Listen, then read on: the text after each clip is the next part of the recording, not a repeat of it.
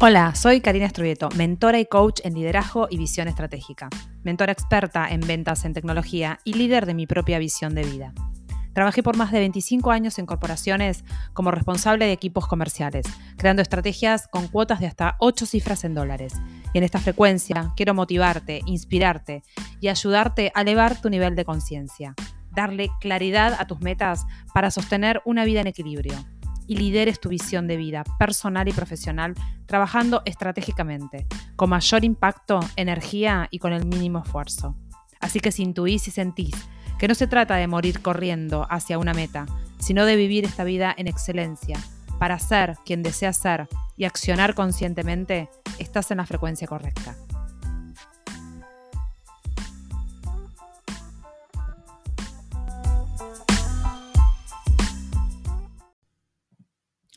Y en este nuevo episodio voy a ir directo al grano. Hablaremos de emociones a gestionar como líderes de nuestra visión. Y lo primero que quiero decirte es que debes entender la manera en la que procesas tus emociones y cómo vas siendo consciente de cada una de ellas en tu liderazgo, porque es directamente proporcional a tu capacidad de éxito. Por eso saber entender lo que estamos sintiendo nos da claridad en cómo gestionar nuestras propias emociones. Y hoy te traigo tres de ellas clave para tener un liderazgo personal consciente y sostenido en el tiempo. Y el impacto de no saber gestionarlas. Y cuando hablo de gestión, no hablo de control, no, ya lo veremos, dame unos minutos. En un proceso de liderazgo profesional pasa lo mismo. No somos seres independientes de nuestros trabajos, somos la misma persona. Y si estás acá, es porque seguramente eres inquieto o inquieta y quieres ir por más, sientes y eres emocional. Quieres claridad en tu futuro y buscas sentirte pleno, motivado y al mismo tiempo disfrutar de cada etapa, con un mindset renovado para ir por todo. Comencemos. Vemos nuestra vida por el significado que le damos a las cosas que nos suceden. Ese significado procede de la percepción que le damos a nuestro mundo, a las cosas que nos pasan o nos pasaron y a nuestras experiencias vividas. Estos acontecimientos o experiencias tienen dos variables asociadas. Una es la intensidad emocional, es decir, cuanto más intenso es ese acontecimiento, esa experiencia, más se ancla en nuestro cerebro, dándole diferentes significados en base a esa experiencia vivida. Y por eso la recordamos mucho más que otras. Por ejemplo, podríamos darle a una experiencia el significado de traumática, de felicidad plena, de angustia, y así vamos dándoles diferentes significados. Y te voy a contar una breve experiencia de cuando lideraba proyectos enormes, que finalmente la recuerdo como un aprendizaje, pero se podría haber anclado en mi cabeza como un fracaso. Se trata de una experiencia que viví como líder de una marca, un proyecto enorme en el que trabajamos por más de seis meses, fuera de horario y poniendo todo para obtener las mejores condiciones para el cliente. Pero había una variable a considerar.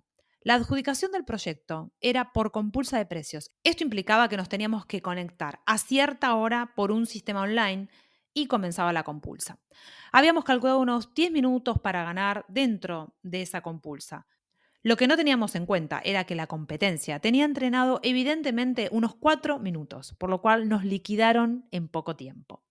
Esa experiencia fue la que marcó el soltar el resultado. Y no me lo olvido más. ¿Por qué? porque la intensidad emocional que puse en ese proyecto fue mucha. Y la podría haber grabado en mí como un fracaso, pero elegí fijarlo como parte de un crecimiento necesario y positivo en mi carrera de liderazgo, que vino obviamente del chapuzón de agua fría. Claro que no te voy a negar que en ese momento me puse triste y por supuesto también me enojé. Las emociones brotan y aparecen. No podemos anularlas. Lo que sí podemos es decidir que duren poco o no nos arrastren. Yo sabía que mi estrategia había estado a la altura de la oportunidad y ahora tenía un nuevo aprendizaje ganado. Entonces, ¿qué perdí en realidad? ¿Un resultado puntual? ¿Esa meta por ganar? Y la segunda variable es la repetición. Cuanto más repito esa experiencia, más se ancla en mi cerebro. Si tenemos ambas variables combinadas, es decir, le pongo intensidad y además la repito, como líder genero una habilidad entrenada, un hábito bien anclado. Pero cuidado, es importante cuidar la forma que asume este movimiento. Supongamos que te encuentras persiguiendo una meta y te esfuerzas mucho en alcanzar ese resultado. Le pones la intencionalidad emocional con muchas expectativas, esperanzas, casi que te obsesionas. Si a eso le agregas la repetición, que se traduce en esfuerzo y en agotamiento, esto también se hace hábito. Y entonces consigues una emocional basada en la fuerza, en la ansiedad, que puede ocasionar hasta sentimientos de frustración. La clave está en saber entregarse a la experiencia de esa emoción y no reprimirla. No se trata de controlarla ni de resistirla, no. Y no se trata tampoco de ser impulsivo ni de gritar por todos lados, sino de expresarlo en nosotros mismos. Primero, identificarla, entregarnos a sentirla y observarla para ser conscientes de esos pensamientos y significados de esa experiencia puntual que me llevaron a esa emoción. Si te entregas a lo que el movimiento te muestra, puedes experimentar el crecimiento paso a paso en tu vida, disfrutándolo y aprendiendo, porque de toda emoción se aprende, siempre que no la ancles en un registro que no te deja avanzar desde el disfrute. Por esto muchas personas sienten que no avanzan, porque no aceptan ese proceso tal cual está llegando. Ni siquiera son capaces de entender lo que pasa ahora y observarlo. Y en vez de cambiar de perspectiva, siguen atascados sin llegar a ninguna conclusión y por lo tanto pierden esa motivación por avanzar en esa meta. Un círculo vicioso que no conduce a ningún lado. Acá está claro por qué no todos logramos concretar nuestra visión de vida y muy pocos se atreven a tomar acción aquí y ahora, lo que implica atreverse a dejarse atravesar por sus emociones. Esto es parte de lo que se entrena en mis programas, porque así es mi experiencia y la que le da sentido a cada megameta y objetivo que me propongo. Cuando actúas con estrategia en esa repetición y con una verdadera intención, nada te para. ¿Por qué? Porque adquirís una mentalidad con estrategia, dándole un significado a cada etapa y ese significado a una creencia distinta. Te animás a más por el simple hecho de aceptar el proceso aquí y ahora. Entonces, evaluemos las tres emociones que en mi experiencia son básicas para un liderazgo consciente y sostenido en el tiempo. Antes que nada, entendamos que nuestras emociones nos guían y nos dan o nos quitan la oportunidad de avanzar porque desde esa emoción creamos, desde esa experiencia hacemos una creencia. Vamos por la primera, el entusiasmo. Nos nace por aquello que está por ocurrir y nos llena de emoción. Y la entrega a esto que está por suceder nos da confianza y la capacidad de lograr aquella meta que nos proponemos. Y requiere sí o sí de responder de manera inteligente y siguiendo una estrategia. Pero ojo, no siempre en tu meta vas a tener entusiasmo. Lo que liderás, ese proyecto, ese puesto nuevo en una organización, no siempre estarás ahí arriba lleno de entusiasmo. Pero puedes dirigir tu energía para que esa fuerza ocurra y puedas disfrutar del proceso. La pregunta es, ¿y ahora a dónde voy a dirigir todo este entusiasmo? Y si lo ignoro, siento ese entusiasmo pero no tomo acciones concretas, y con la claridad que se necesita, caigo inevitablemente en ansiedad. De hecho, hasta puede generar un apego con ese resultado por no tener una estrategia clara, sabiendo qué pasos quiero dar y caer en estados de ansiedad que no hacen más que arruinar nuestro valioso entusiasmo. Personalmente he entrenado mucho esta parte porque me desbordaba tanto entusiasmo y mi energía a tope no me dejaba ver cómo focalizarla ni en qué tiempos. Como te comenté en el episodio 2, trabajar inteligentemente en una estrategia implica, y esto te lo digo desde mi experiencia en seguimiento de mis propias megametas por más de una década y de los procesos que acompaño, utilizar la ley del menor esfuerzo. Sí, eso que me decía mi padre cuando yo era pequeñita y que de adulta fui poniendo en contexto y concientizando. Y no hace mucho tiempo terminé de entender de la mano del grandioso Deepak Chopra, que habla de las siete leyes espirituales del éxito. Una de ellas es la ley del mínimo esfuerzo. Deepak Chopra dice, el secreto de la ley del mínimo esfuerzo es aceptar y abrazar las situaciones, personas y circunstancias tal como son, en este momento. Cuando haces esto, te abres a la magia y el poder de la transformación sin resistencia ni lucha. Esto implica que ante varias oportunidades de enfrentar un reto o una meta, utilices la mejor opción disponible con el menor gasto de energía. Esto es actuar de manera mucho más inteligente y eficiente. Y quiero aclarar que esto no evita enfrentar y procesar emociones difíciles o incómodas, sino evitar el gasto innecesario de la energía emocional en situaciones que no lo requieren. Por eso, a esto lo trabajamos muy en detalle en mi programa Visionary, porque se trata de la manera más fácil de llegar a esa meta. Así la mente tiene la oportunidad de fluir y los pilares para que esto sea eficaz son trabajar tu autoconocimiento para dejar de echarle la culpa a los demás, ver un problema como espectador y no como protagonista. Y por último, disfrutar de la acción que tomaste.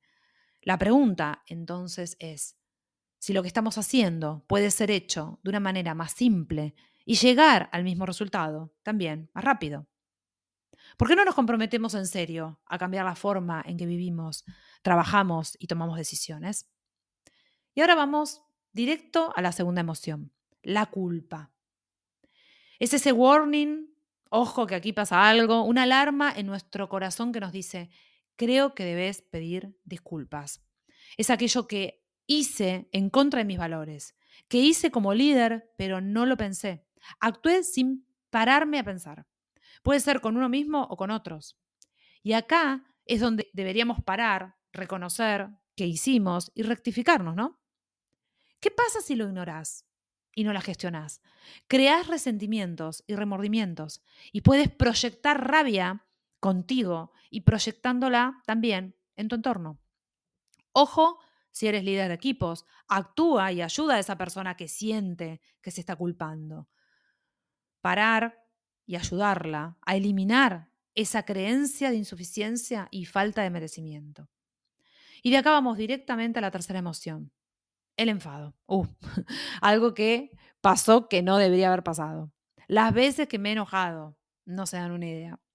Por ese cliente al que le quería vender y no me daban el crédito para concretar la venta, por ese proyecto que no salió, de hecho, en varias oportunidades terminaba llorando de bronca. Bueno, aprendí, pero no a callarme o negar mi sentir. No, no, no, imposible a mí. Sino a gestionar mi sentir saber cuándo poner el freno y hasta dónde comprometer mis sentimientos. Me forzaba, sí, me comprometía también, pero cuando no se daba, se terminaba y al otro día ya no importaba nada. Claro que esto no implicaba que no me importara mi cliente, sino que cuando ya había puesto en acción la alternativa A, B, C y D, y algo continuaba sin salir, era hora de soltarlo. Y sí, aprendí a soltar, a pasar por el enfado sin resistirlo y de inmediato saber salir de él. Esto es lo que amorosamente te recomiendo. Entregarte al enfado y pasar por el medio para reconocerlo, para entenderlo y para saber cómo soltarlo.